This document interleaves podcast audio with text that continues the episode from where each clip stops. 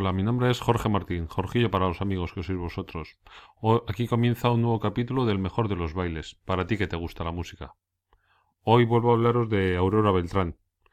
El otro día escuché en, la radio, en Radio Euskadi, el programa Gambara de cerca, una entrevista bastante bonita que le hicieron y me acordé, me acordé de ella y dije, bueno, hay que, hay que grabar otra vez sobre, sobre Aurora.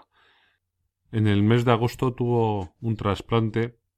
Ella tiene problemas renales y ha sido trasplantada con éxito, con, con algunos altibajos, nos cuenta en la entrevista, pero está bien, está bien ahora, está... Como dice ella, le hicieron un regalo de cumpleaños, un día antes de su cumpleaños, eh, que, fue, que fue un riñón. Y la verdad es que se le nota contenta y, y muy vital de lo cual nos alegramos muchísimo. Entonces, bueno, pues eso, a pesar de esas complicaciones que ha tenido, está ahí a tope y, y bueno, la entrevistaron en, en Radio Euskadi. La verdad es que no se oyen muchas entrevistas de ella, no, no se le oye mucho movimiento por ahí, pero dice que tiene ganas de, de volver a tocar. Terminó antes de, del trasplante el concierto que dio en, en el Teatro Gallarre de Pamplona y bueno, ahora recientemente ha estado eh, en Cataluña y esperamos que, pronto vuelva ya a tope a, seguir presentando su, su disco Usiana. Aprovecho para deciros que ya os estoy comentando últimamente que, que si tenéis algún grupo de música, una sala de conciertos o un festival y os interesaría una página web, yo os podría, os podría hacer una. Os haría una, una demostración gratuita y a partir de ahí ya, iríamos hablando. Bueno, pues os quiero decir que, que Aurora eh, ha confiado en mí y me ha pedido que, que le haga su página web. Ella hasta ahora está trabajando con Facebook y con Twitter y bueno, le propuse la, la idea de hacer una página web y, y me ha dicho que sí, que le parece muy buena idea y ahora mismo estamos trabajando en ello. Así que bueno, si queréis hacer como Aurora, pues ya sabéis, entráis en videoclip.com con B y con cada kilo y ahí me podéis contactar y, y hacemos alguna cosilla. Y bueno, eh, la entrevista, bueno, la entrevista os la voy a dejar a continuación para que la podáis escuchar íntegra, dura unos 43 minutos, es bastante extensa, pero, pero no tiene desperdicio, no hay... He pensado en recortarla y, y dejar solamente lo más interesante, pero es que la verdad es que no he sabido qué recortar. Entonces he pensado que la voy a dejar íntegra y, y no creo que, os arrepintáis de escucharla entera. Es una entrevista que hablan pues de, eso, de su enfermedad, hablan de, de su madre, de cuando murió su madre, pues ella, ella empezó a notar que, que ya cuando cantaba no, algunas notas no era capaz de darlas. Y bueno, estuvo oyendo a, a especialistas y no le encontraron nada. Dijeron que sus cuerdas vocales estaban perfectamente y finalmente ella contó que bueno que estaba muy afectada por la muerte de su madre y le dijeron que, que muy probablemente podría deberse a ello. Entonces dice que a día de hoy no, no ha llegado a recuperar esa capacidad de dar algunas notas y bueno pues pues que es una cosa una cosa bastante curiosa. También eh, bueno está un poquito todo el rato hablando en, en esos términos no en, el, en los términos de de, la muerte, de, la enfermedad y, cosas así. Y ella dice que, bueno, que ella también tuvo, ha tenido sus, sus encuentros con la parca, que una vez le dio un, golpe de calor y, estuvo muy, muy cerquita, porque dice que sintió una paz tremenda, que, que se conformó, que como que parecía que, que estaba bien, que estaba bien eh, irse en ese momento, aunque luego Luego dice que cuando ya se recuperó, pues se enfada un poco con ella misma al acordarse porque dice que por qué se conformó, que no, no hay que conformarse. Pero bueno, en ese momento es, es eso lo que, lo que le ocurrió. Y también le preguntan sobre a la hora de, escribir, de componer, porque bueno, eh, le preguntan por la canción de Muerte Ben, que dice que está compuesta con, con 13 años, la compuso. La compuso a raíz de, de la muerte de un, de un amigo, un medio novio que tuvo, y a partir de, esa experiencia pues, pues decidió escribir esa canción. Pero dice que no es su primera canción y que no empezó a escribir a los 13 años, que ya, ya antes ya escribía eh, canciones. o al menos escribía, no sé si canciones o bueno, al menos escribía.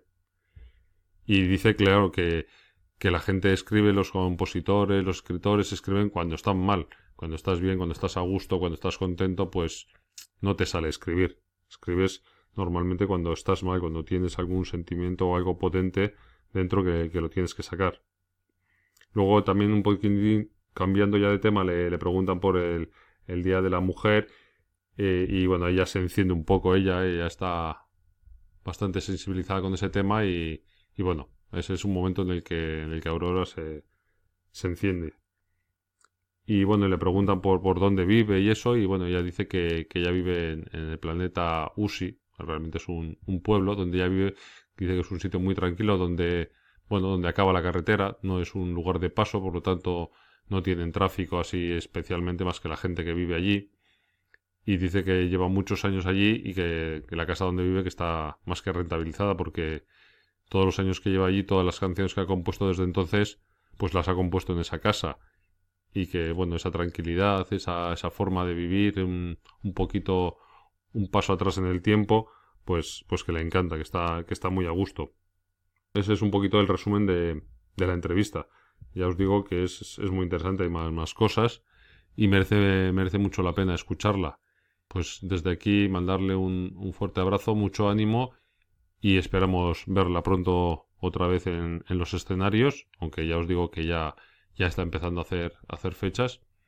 En, cuando tenga la página web terminada ya también os lo comentaré por aquí para que podáis echarle una ojeada y me deis vuestra opinión.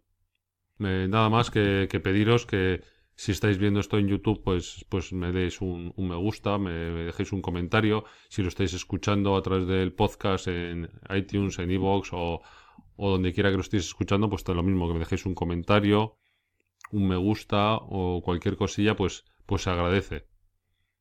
Y nada más por hoy. Ya sabéis, videoclip.com con bacon cada kilo. Besos y achuchones.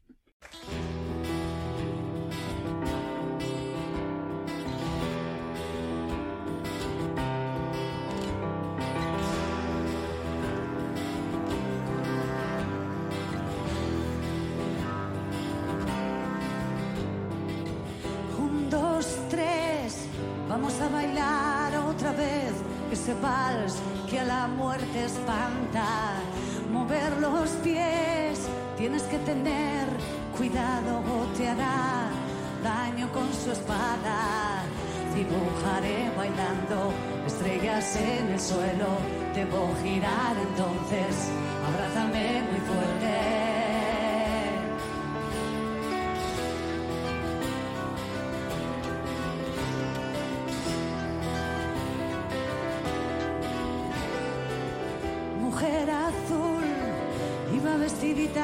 de tul y las faldas se me enredaban. Aurora Beltrán, ¿qué tal? ¿Cómo está? Buenas noches. Buenas noches. Pues bien, aquí estamos. Bien, mm, le iba a decir si me deja que empiece con una confesión. Sí, dígame. Mm. ¿Nos vamos a hablar de usted? Pues, mm, pues mira, como quieras. A mí me cuesta mucho el tú, pero si quieres lo hacemos, no hay problema. Como quieras. Bueno, pues ¿me dejas entonces que empiece con una confesión? Por supuesto. Estoy realmente encantado de que podamos estar aquí charlando esta noche contigo. Pues yo también estoy muy encantada de que os hayáis acordado. Para empezar, precisamente por eso, porque podamos hablar. Muy bien. ¿Me permite que te pregunte cómo estás? Pues en estos momentos estoy bastante bien. He tenido mis problemillas, pero bueno, ahora mismo esperando a recuperarme del todo ya. Hemos empezado esta entrevista escuchando unos acordes, eh, los de una canción que se llama Clases de baile, ese vals de la vida y la muerte. ¿Cómo han sido estos últimos años con ese trasplante al que ha tenido que someterse? Bueno, pues yo llevo 15 años diagnosticada de una enfermedad renal que me provoca una insuficiencia y en el año 17, eh, pues justo, justo, justo sacaba mi último disco que es Usiana pues me comunican que tengo que entrar en diálisis porque ya no aguanto más. O sea, he estado todo el tiempo pues medicándome y haciendo muchas pruebas y tal. Y resulta de que en ese, en ese mismo momento tenían pendiente un, concierto en el Teatro Gallardo de Pamplona y me comunican esto como dos días antes. y encima el disco estaba recién salido de fábrica. Entonces fue un flash increíble porque, claro, se te paraliza un poco la, la vida, ¿no? Entonces, bueno, me pusieron un catéter y empecé una diálisis peritoneal en casa, que he estado un año. Y el día 24 de agosto del 2018 me llamaron para un trasplante de riñón, afortunadamente. Me lo hicieron al día siguiente, el 25, el 26 era mi cumpleaños, por lo tanto es el mejor regalo de cumpleaños que he recibido en mi vida. Eso le iba a decir, que menudo regalo, ¿eh?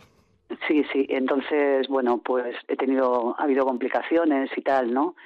Suele pasar en estos casos, hay gente que no tiene ningún problema, le trasparan y tal, pero bueno, en mi caso pues han pasado varias cosas. He tenido varios ingresos, pero bueno, eh, desde el último control, eh, bien. Eh, tengo el siguiente dentro de poquito y estoy preparándome, cuidándome mucho pues para poder empezar a trabajar otra vez, que estoy deseando porque tengo un monazo increíble ya. bueno, esto que nos acaba de decir, yo fíjese que lo, fíjese, me cuesta, ¿eh? me va a costar, me va a costar el tú, ¿eh? pero bueno. Eh, sí, pues hábleme de usted. No, no, no, no, vamos a, vamos a intentarlo. Eh, fíjate, Aurora, que, que, esto que acabas de decir, yo lo iba a dejar para el final de la entrevista. Era la, casi casi la última pregunta, es decir, ¿vamos a poder escucharte pronto otra vez?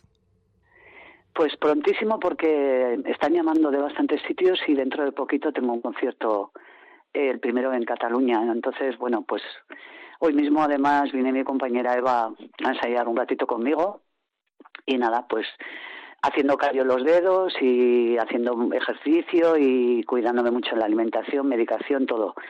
Pues porque yo creo que ahora mismo cuando tienes una oportunidad así como la que yo he tenido, tienes que honrar a la persona que te lo ha que te lo ha donado, esa familia generosa, esa persona que en su día dejó por escrito que quería ser un donante para regalar vida y desde aquí además a la gente que escucha que sepan que cuando fallecen lo que tienen dentro no sirve para nada, ¿no? Y gracias a personas como, como esta que por, por desgracia es anónima porque le rendiría homenaje constantemente, yo estoy aquí ahora mismo hablando con usted, o sea que imagínese, ¿no? A mí la verdad es que se me hace duro hablar de esos temas. No sé si ha cambiado tu, tu opinión sobre los trasplantes. ¿Ha habido un antes y un después? Bueno, yo cuando cuando ya te cuando te diagnostican una, una enfermedad de este tipo, en mi caso pues eh, una enfermedad renal de insuficiencia, pues ya te vas haciendo un poquito la idea. Lo que pasa es que piensas que nunca va a llegar, ¿no? Y claro, van pasando los años, van experimentando un poco con las medicaciones, cosas que van saliendo nuevas, etcétera, ¿no? Pero llega un momento que ya, como es una enfermedad autoinmune, pues no da resultados, se va haciendo fuerte, fuerte, hasta que un día pues llega la doctora y te lo, te lo salta, ¿no? A bocajarro, pues usted ya no puede, no aguanta más, ¿no?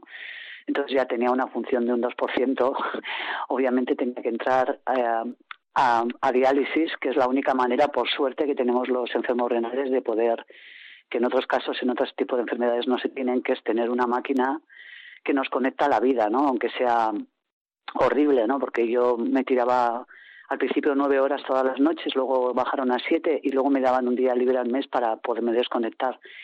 Pero es una rutina muy heavy y cuando además te lo haces tú, pues es más porque tienes mucha responsabilidad en todos los sentidos, ¿no? Tienes que tener una disciplina férrea con todo y entonces, bueno, pues es un reto muy grande. Entonces, claro, yo llevo muchos años concienciada, eh, soy socia de ALCER, que es la Asociación de Enfermos Renales. Me implico porque me parece que, que aunque yo ya haya pasado por ese trance, bueno, siempre tenemos que tener controles durante toda la vida, ¿no? Además, la medicación de inmunosupresores, pues es para siempre, ¿no? Entonces, claro, obviamente mm, tenemos que estar al tanto porque nadie está exento de que le llegue un revés así. O sea, yo siempre pensé que mis riñones iban a estar estupendos, pero resulta que eran mi punto débil, ¿no? En mi casa no había ningún caso y, y le puede pasar a cualquiera, por lo tanto yo creo que deberíamos estar bastante concienciados, todo el mundo, con ese respecto, ¿no? Dentro de esa labor de concienciación, en alguna entrevista le he escuchado decir que la enfermedad renal es silenciosa, que a usted no le causaba ningún dolor, pero se detecta muy fácil, ¿no? Sí, eh, a mí no, yo nunca he tenido ni una piedra en el riñón, no sé, yo conozco a gente que no tiene enfermedad renal y sin embargo ha sufrido muchísimo más que yo los dolores, ¿no? Entonces yo empecé con las piernas hinchadas durante los viajes a los conciertos, se me hinchaba muchísimo, eh, mucho cansancio, mucha retención, mucha... Entonces, bueno, la primera vez que fui al médico me dijeron que tenía la enfermedad de la clase turista, que se puso muy de moda hace tiempo, pues que se te hinchaban los pies y lo que me recomendaron que me tomara una aspirina cada vez que salía de viaje, ¿no? Y años después, pues ya en un trance personal de una pérdida de un familiar muy directo, que era mi madre, yo después de su muerte me encontraba muy mal, entonces decidí hacerme una, un chequeo ¿no? de rutina pues para ver si me pasaba algo o yo lo achacaba un poquito pues a todo el trance que además pasaba toda la familia con la agonía de mi madre que fue bastante larga, ¿no? Entonces, justamente además tengo que nombrar el día de mi cumpleaños también cuando me llegan los resultados y son malísimos, tanto que me hacen repetir la analítica y resulta que estaban bien, ¿no? Entonces, a, partir de ahí ya, pues, ya me, diagnostican ya empieza un poco el periplo este, ¿no? De, pues ya te cambian de médico, ya vas al especialista, ya te empiezan a dar pautas, maneras de comer, de vivir, etcétera, ¿no? Y mm, he estado así como 15 años y ahora es ahora mismo en estos momentos es cuando me empiezo a acordar cómo era yo hace 15 años no porque el ser humano es, es muy adaptable a todo tipo de, circunstancias y te adaptas hasta estar mal no yo lo notaba muchísimo o sea yo los últimos conciertos que he dado pues estaba súper cansada iba a rastras. De hecho el último concierto de Gallarre no sé ni cómo lo pude hacer no lo hice un poco por amor propio, me faltó muy poquito para suspenderlo porque estaba psicológicamente fatal y físicamente también, ¿no? Pero dije, venga, para adelante, ¿no? Y lo hice. Entonces, a partir de ahí, pues, es cuando empieza todo este tiempo que he estado retirada, ¿no? Esperando el milagro que llegó. Y ahora mismo, pues cuando ya no empiezo a recuperar, es cuando ya me empiezo a acordar de cómo era mi vida antes de esta enfermedad.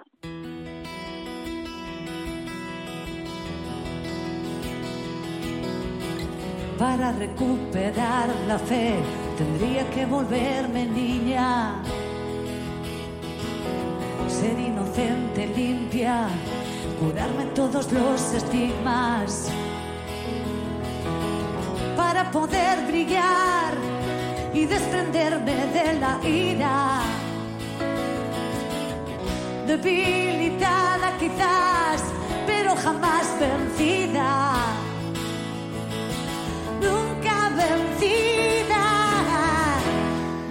Dice en Invicta, para recuperar la fe tendría que volverme niña. Eh, cuando una persona se encuentra en situaciones como esta que nos está contando, a veces tendemos quizá a echarnos en brazos de la religión o de buscar algo más allá de nuestra propia existencia. ¿Ha sido así también en su caso? Eh, yo es que, bueno, yo me, me, crié en una familia que mi madre era religiosa, mi padre no. Eh, en un colegio de monjas que me tocó porque vivíamos en el mismo pueblo que estaba, ¿no? Entonces yo creo que como gente de mi, de mi edad eh, salimos justamente lo contrario de lo que nos hacían querer ser cuando íbamos a clase. Pero yo siempre he creído que hay una energía pues que nos que nos ayuda en un momento dado cuando estamos en, situaciones extremas, ¿no? Como son estas, por ejemplo, ¿no? Entonces, yo me he aferrado pues a la energía, a la buena energía, a, tener lo suficiente buena energía como para levantarme todos los días y, tener fe en que un día pues llegaría mi día en el que una persona pues generosa me donará un, un órgano, ¿no? Como ha sido el caso.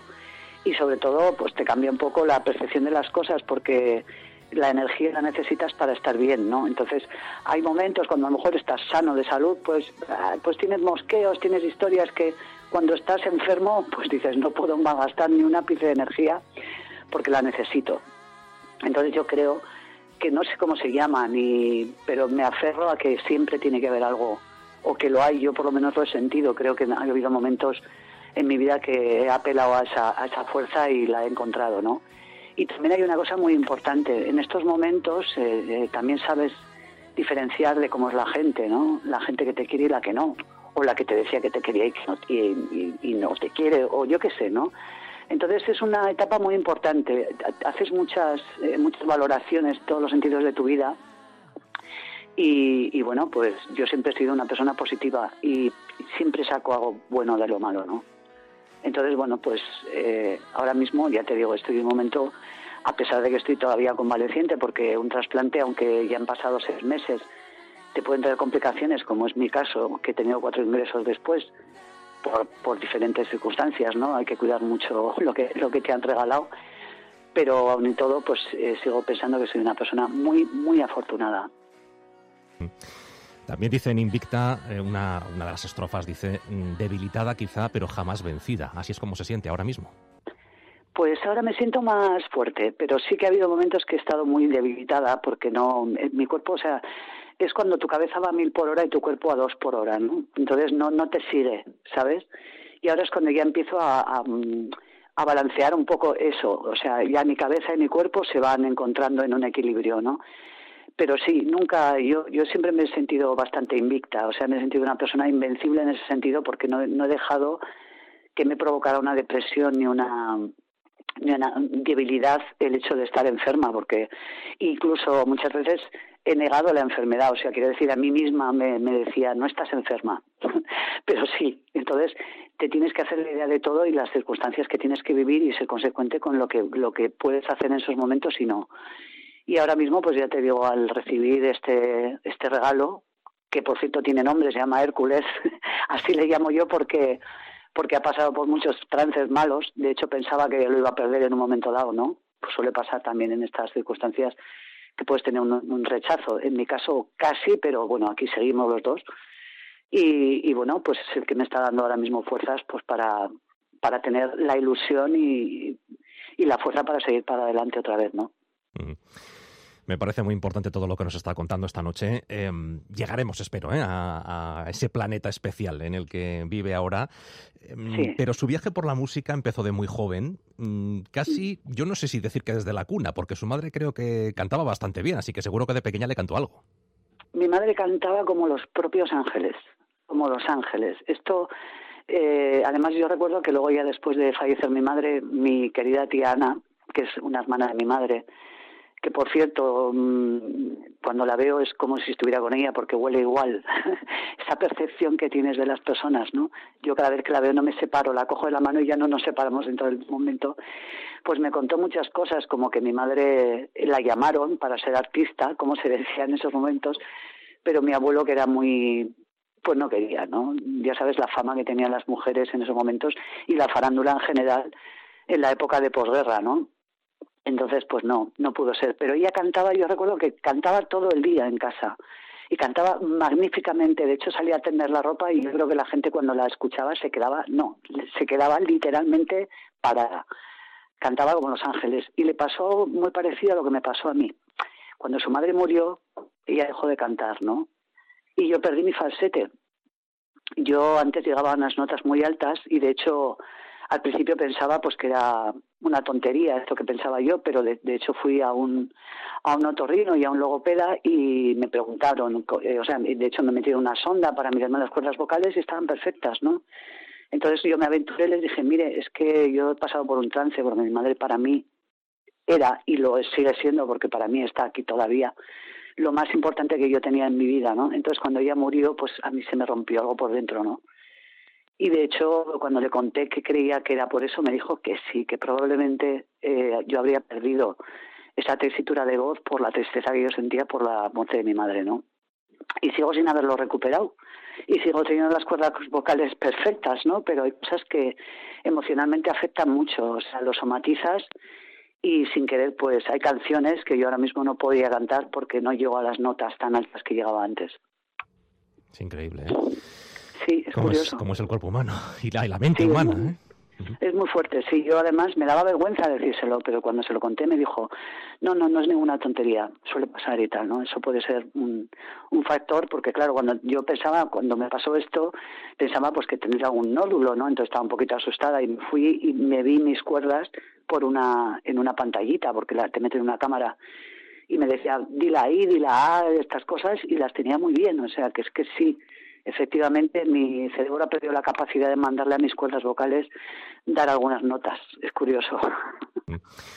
Bueno, compuso, creo, con 13 años su primera canción. Ahora me dirá si es cierto o no, porque cuando uno eh, trata de investigar un poquito sobre la vida de las personas, a veces encuentra datos que son realmente llamativos, a veces son ciertos y a veces, a veces pues son, erróneos por diferentes motivos, ¿no? Pero em, lo curioso de esa canción es que em, tampoco hace falta para esto tener una experiencia religiosa muy amplia. Si uno la escucha, eh, se da cuenta de que es una invocación continua a la muerte. Se llamaba así, muerte ven.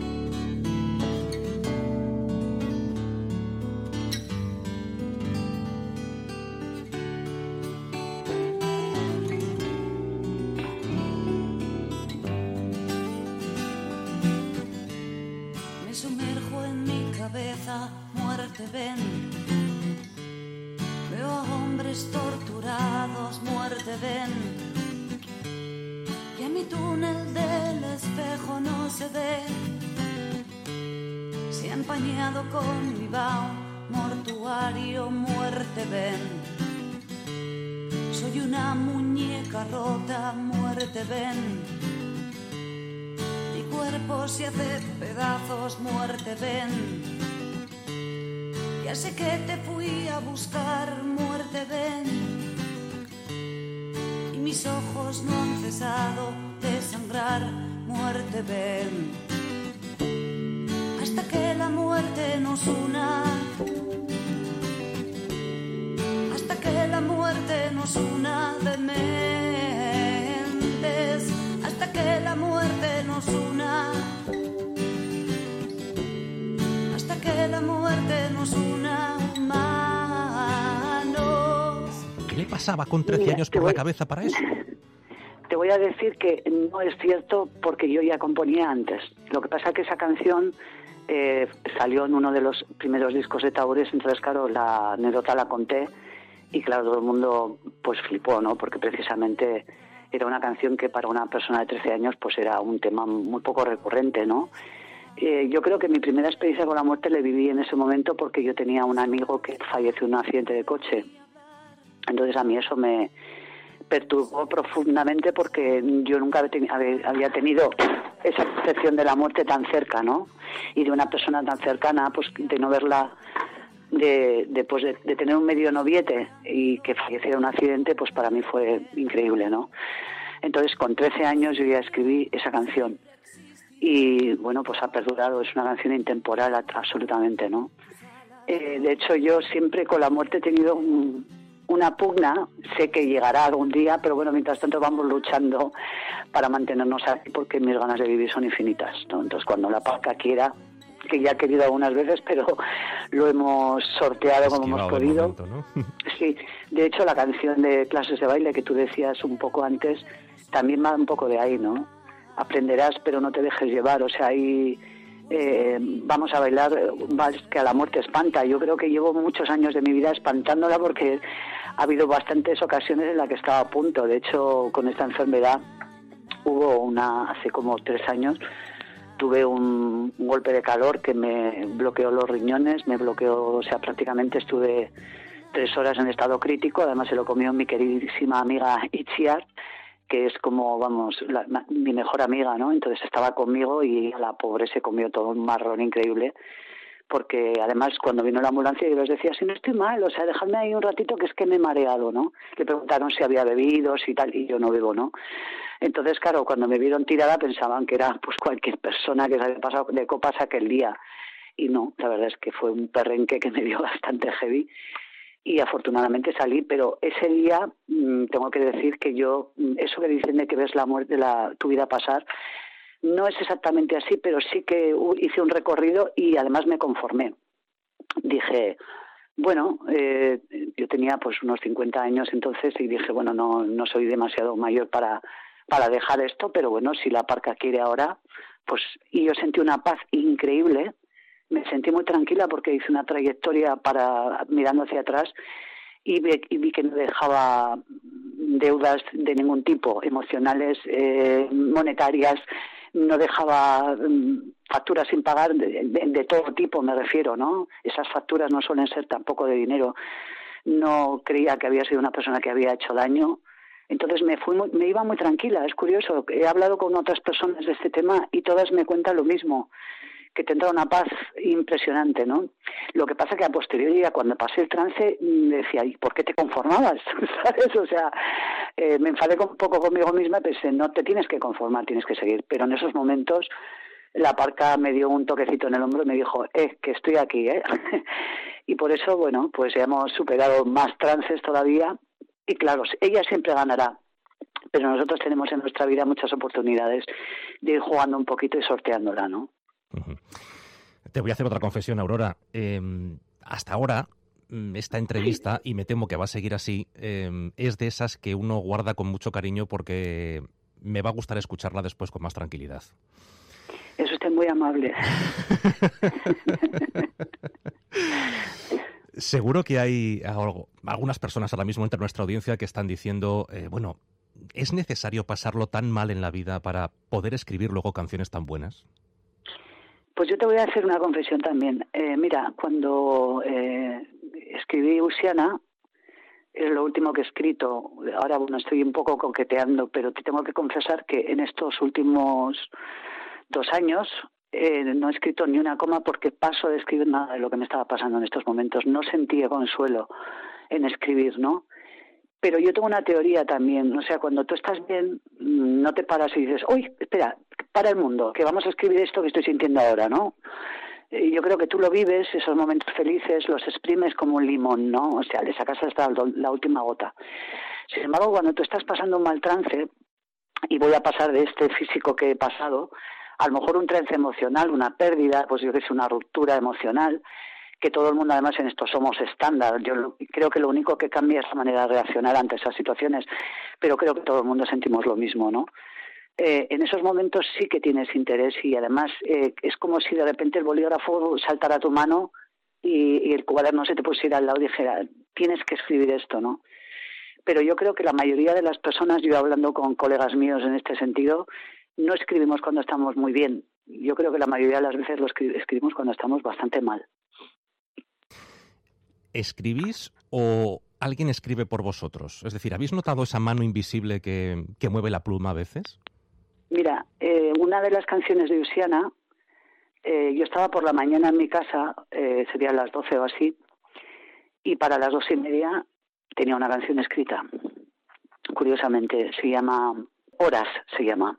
Entonces hablaba de, yo creo que había visto alguna noticia, o, o simplemente con escuchar cantidad de cosas que están pasando, por lo cerquita que estamos de que algo pase. Y además algo malo, ¿no? Que cualquier día de estos, pues no sé, yo creo que con todas las movidas que están pasando en el mundo, aunque yo soy una persona optimista, eh, el, mundo no lo veo tan bien, ¿no? De hecho, lo veo bastante mal. Y, y de repente necesité, o sea, tuve la necesidad imperiosa de escribir esa canción y de repente a las dos y media de la tarde antes de comer estaba hecha. Y tiene razón, era como si un, algo me hubiera poseído y, y, el brazo fuera solo. Esto pasa muy pocas veces. Yo creo que en mi trayectoria de como compositora me ha pasado muy pocas veces, ¿no? Y Horas es una de esas canciones. Muerte Ven también es otra de esas canciones. Creo que no, que es otra de las canciones, también es así. Pero ahora mismo recordando no puedo decir que me haya pasado muchas veces. Y tampoco te puedo decir si eso es bueno o eso es malo. Por un lado es bueno porque de repente tú te quitas una carga increíble, porque yo creo que la mayoría de la gente, aunque nos contemos como tercera persona, nos basamos en nuestras propias vivencias para poder escribir algo eh, de lo que entendemos, ¿no? Pero por otro lado, pues es que tienes un pozo también ahí, ¿no? Y, y te lo quitas. Pero a lo mejor, no sé, hay veces que a mí hay canciones que no me hubiera gustado escribir simplemente por el hecho de que no me hubiera gustado que me inspiraran esas cosas, como por ejemplo esta que te comento ahora, Horas o Muerte Ven.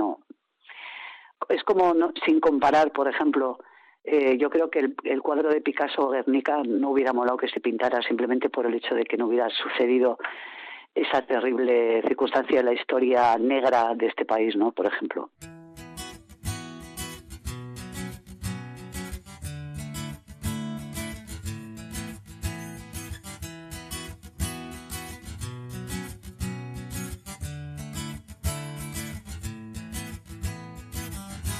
Solo quedaban horas y tanto por hacer. O quizás no haga nada, esperar a que ocurra. Donde guardas los sueños, el amor, los rostros, los miedos, cuando el tiempo se pare Vamos a cambiar un pelín de registro. Vamos a ponernos un poco más azulados. Más alegres. Sí, un, poco más alegres. Porque, eh, bueno, en ocasiones he comentado aquí en, este programa, en la radio, que en la radio usamos cuatro lenguajes, ¿no? El de la voz, que es el que ustedes escuchan habitualmente. El de los efectos de sonido, que se oye muy poquito últimamente. El del silencio, que prácticamente no existe, a pesar de que es maravilloso a veces en la radio. Y a veces también escuchamos el lenguaje de la música, que en esta entrevista, como comprobarán, pues se está escuchando más de lo normal, más de lo que suele ser habitual. Bueno, el lenguaje de la música también se asocia con el lenguaje de los sentimientos. Y espero, sinceramente, que eso sea lo que estamos transmitiendo aquí esta noche. Eh, pero me gustaría, si fuera posible, que con todos esos lenguajes llegásemos un poquito más allá y, y fuesen capaces de escuchar un color un elemento que está en la música de Aurora Beltrán desde el principio. Y digo desde el principio porque ella lo menciona en algunas de sus canciones, sus ojos son de color azul, son los ojos probablemente más bonitos de la música cercana por lo menos. ¿Por qué azul, Aurora? Pues porque cuando uno tiene mundos interiores los puede pintar del color que quiera y pueden oler como quieras y pueden tener las texturas que quieras. Entonces yo cuando escribo canciones veo los colores, veo los olores, las texturas, veo los fondos, no sé, o sea, yo pintar pinto de, de culo, ¿no? Mi padre era pintor y yo, sin embargo, soy bidimensional, no tengo ni idea de eso. Pero la música sí que, que veo la cuarta dimensión, ¿no? Entonces, hay una cosa que has dicho que es súper importante, el silencio. El silencio también es música. En las partituras se escriben silencios y además es importantísimo para quitar la carga, ¿no? Entonces, el azul, pues ese azul que evoca pues el agua, el cielo, me parece un color impresionante, además es un color muy global, ¿no? De yo creo que cuando el mundo se ve desde fuera se ve azul, ¿no? Entonces, yo que tengo como, como escritora de canciones, eh, tiro de mis mundos interiores y de otros mundos que a lo mejor no son tangibles, pues los pinto de azul, no sé, o sea, y me gustan prácticamente todos los colores, pero ese color me inspira especialmente, ¿no?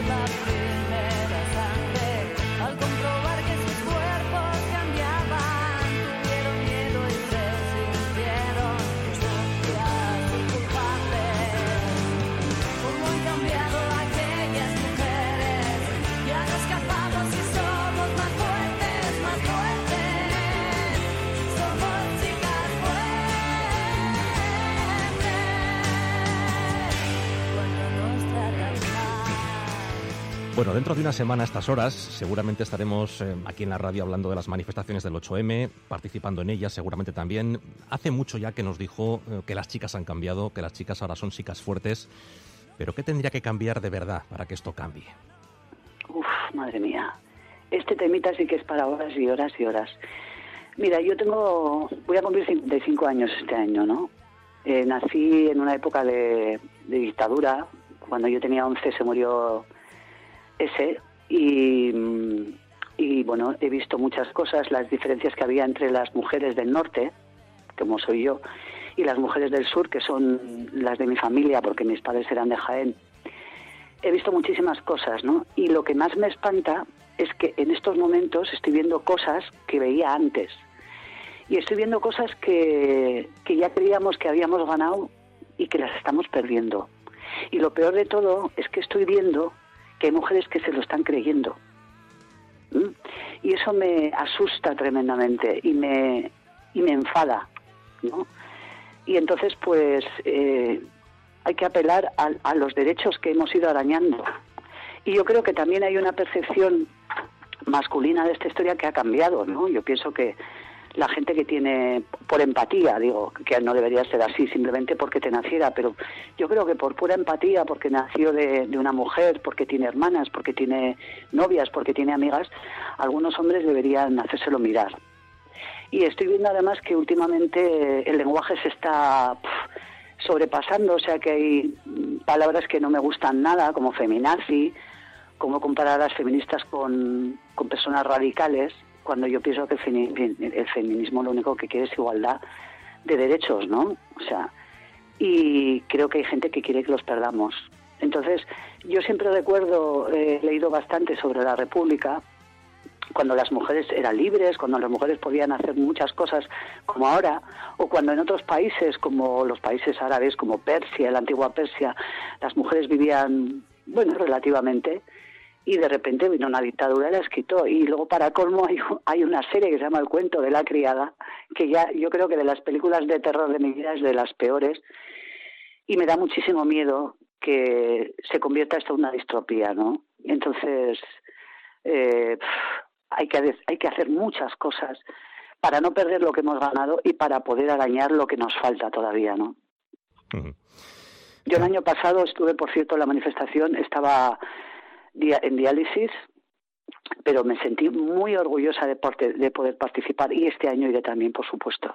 Y o sea y convoco a todas las mujeres que, que puedan que vayan. Lo mismo da la edad. De hecho las jóvenes, las que son más jóvenes, que están tolerando muchísimas cosas, incluso eh, a través de algo que se supone que nos hace más globales y más libres, que son las redes sociales, ese control férreo que tienen parejas hacia otras parejas, me parece, vamos, esto me parece un disparate, ¿no? Entonces, eh, es como un cuchillo jamonero que se puede utilizar para cortar un jamón estupendo para degollar a una persona, ¿no? Entonces, utilicemos las cosas bien y no dejemos de y no y no pensemos que esto es gratis. Esto ha costado mucho y lo que nos va a costar, lágrimas de sangre.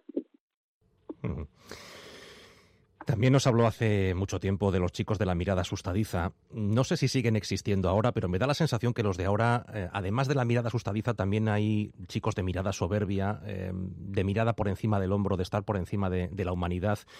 Y no sé si también piensa que alguno de esos chicos va para presidente de gobierno. ¿Le preocupa lo que ve en el horizonte? Y tanto que sí. De hecho, ahora van en manada, porque ya no se atreven solos. O sea, yo, yo creo que en esa canción, que la escribí hace muchísimos años, eh, yo tenía como 19 años o así, yo notaba eso. Pues que venía el típico y eh, como estaba solito, pues no te... le daba miedo, o sea, no sé, le imponía, ¿no? y ahora de repente pues se juntan cuatro o cinco y hacen lo que les da la gana. Y lo peor de todo es que se les reivindica, porque eh, de repente pues esto es como eh, se copian, ¿no? Se, se clonan, ¿no? Y encima pues se disculpa todo. Entonces, claro que existen. Y efectivamente hay un mequetrefe, varios mequetrefes que creen que pueden optar a ser presidentes del gobierno cuando ni siquiera pueden demostrar que los estudios que tienen son reales. O sea que sí que hay, por desgracia hay. Y encima lo que me jode más es que muy jóvenes, muy jóvenes.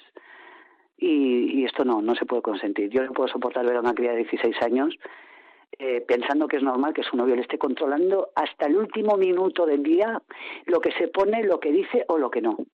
Me parece un disparate. O sea, me parece, vamos, una recesión y una volver atrás a unos tiempos tan rancios, o sea, que, que, me molesta muchísimo toda esa historia, ¿no?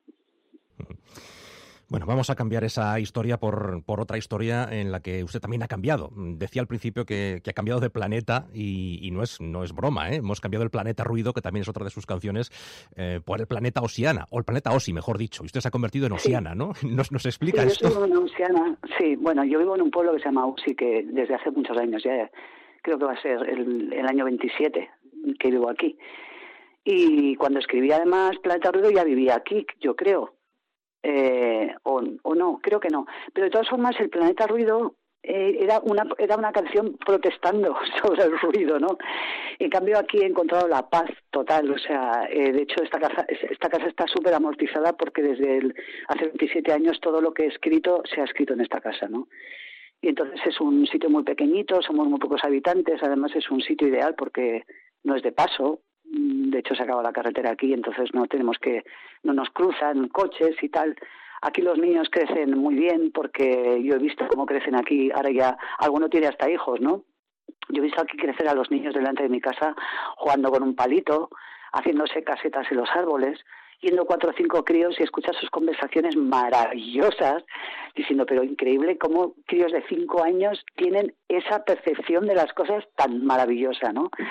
Y entonces, pues, eh, soy feliz. Y este es mi planeta, este es el sitio donde yo vivo ahora y me, y me evado y donde vivo la realidad y, mis mundos interiores, aquí, en USI.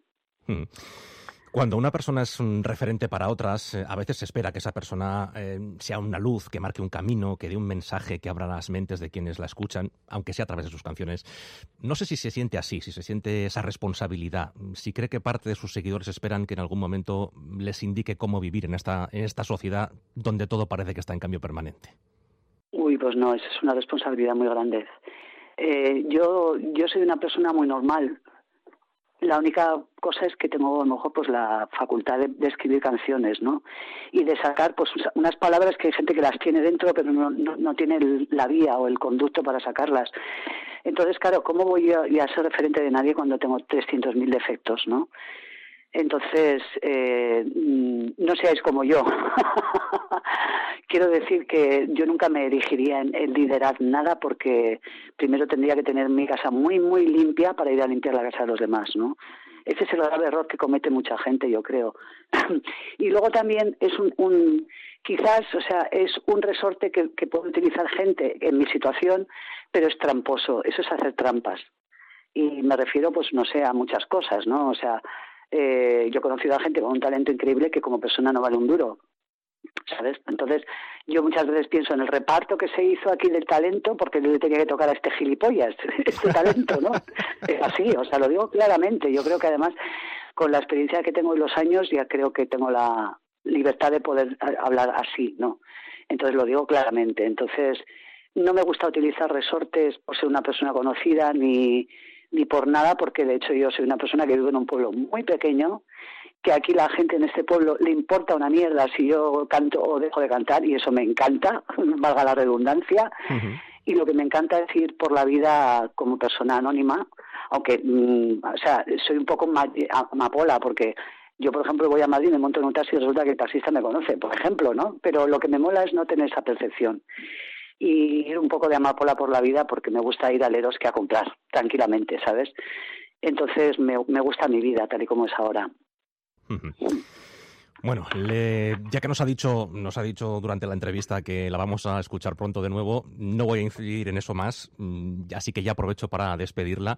Le decía al principio, o te decía al principio, Aurora, eh, que estaba encantado de poder estar esta noche hablando contigo, y una de las razones es que esperaba que esta entrevista eh, pues fuera un regalo para mí, para mí particularmente. ¿eh?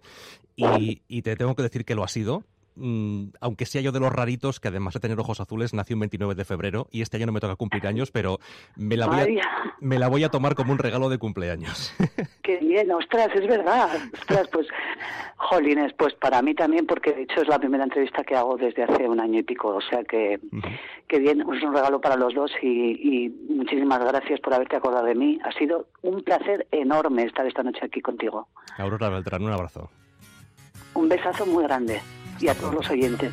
Hasta pronto.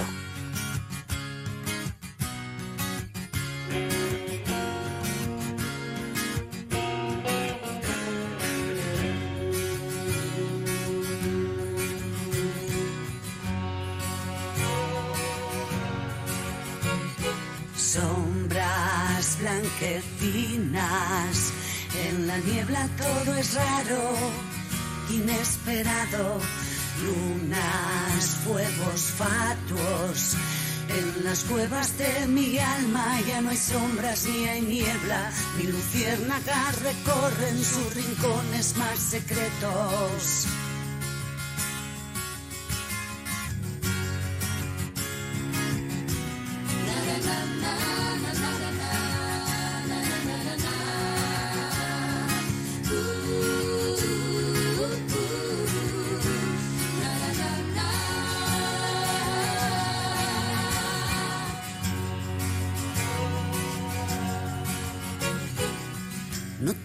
Temas a la oscuridad. En la niebla se confunden a las sombras con espectros. Fuimos tan puros de pequeños. Esta niebla no existía, nos la impusieron.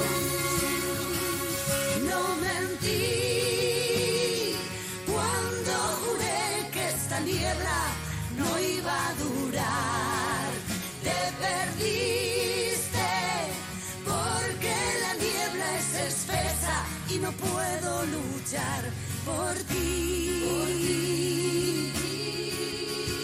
Es tu miedo, miedo a vivir.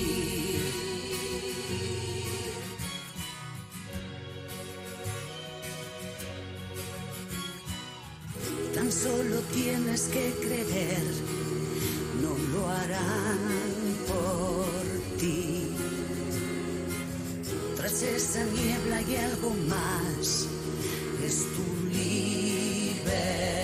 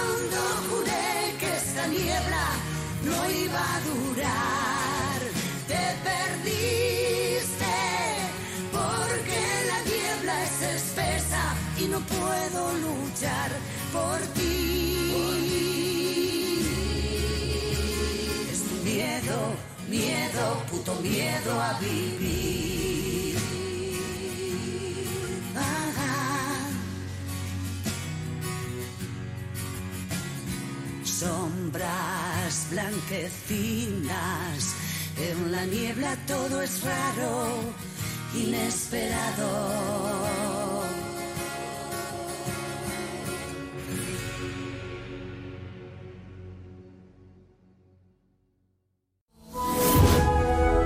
Videoclip.com toda la música en forma de video.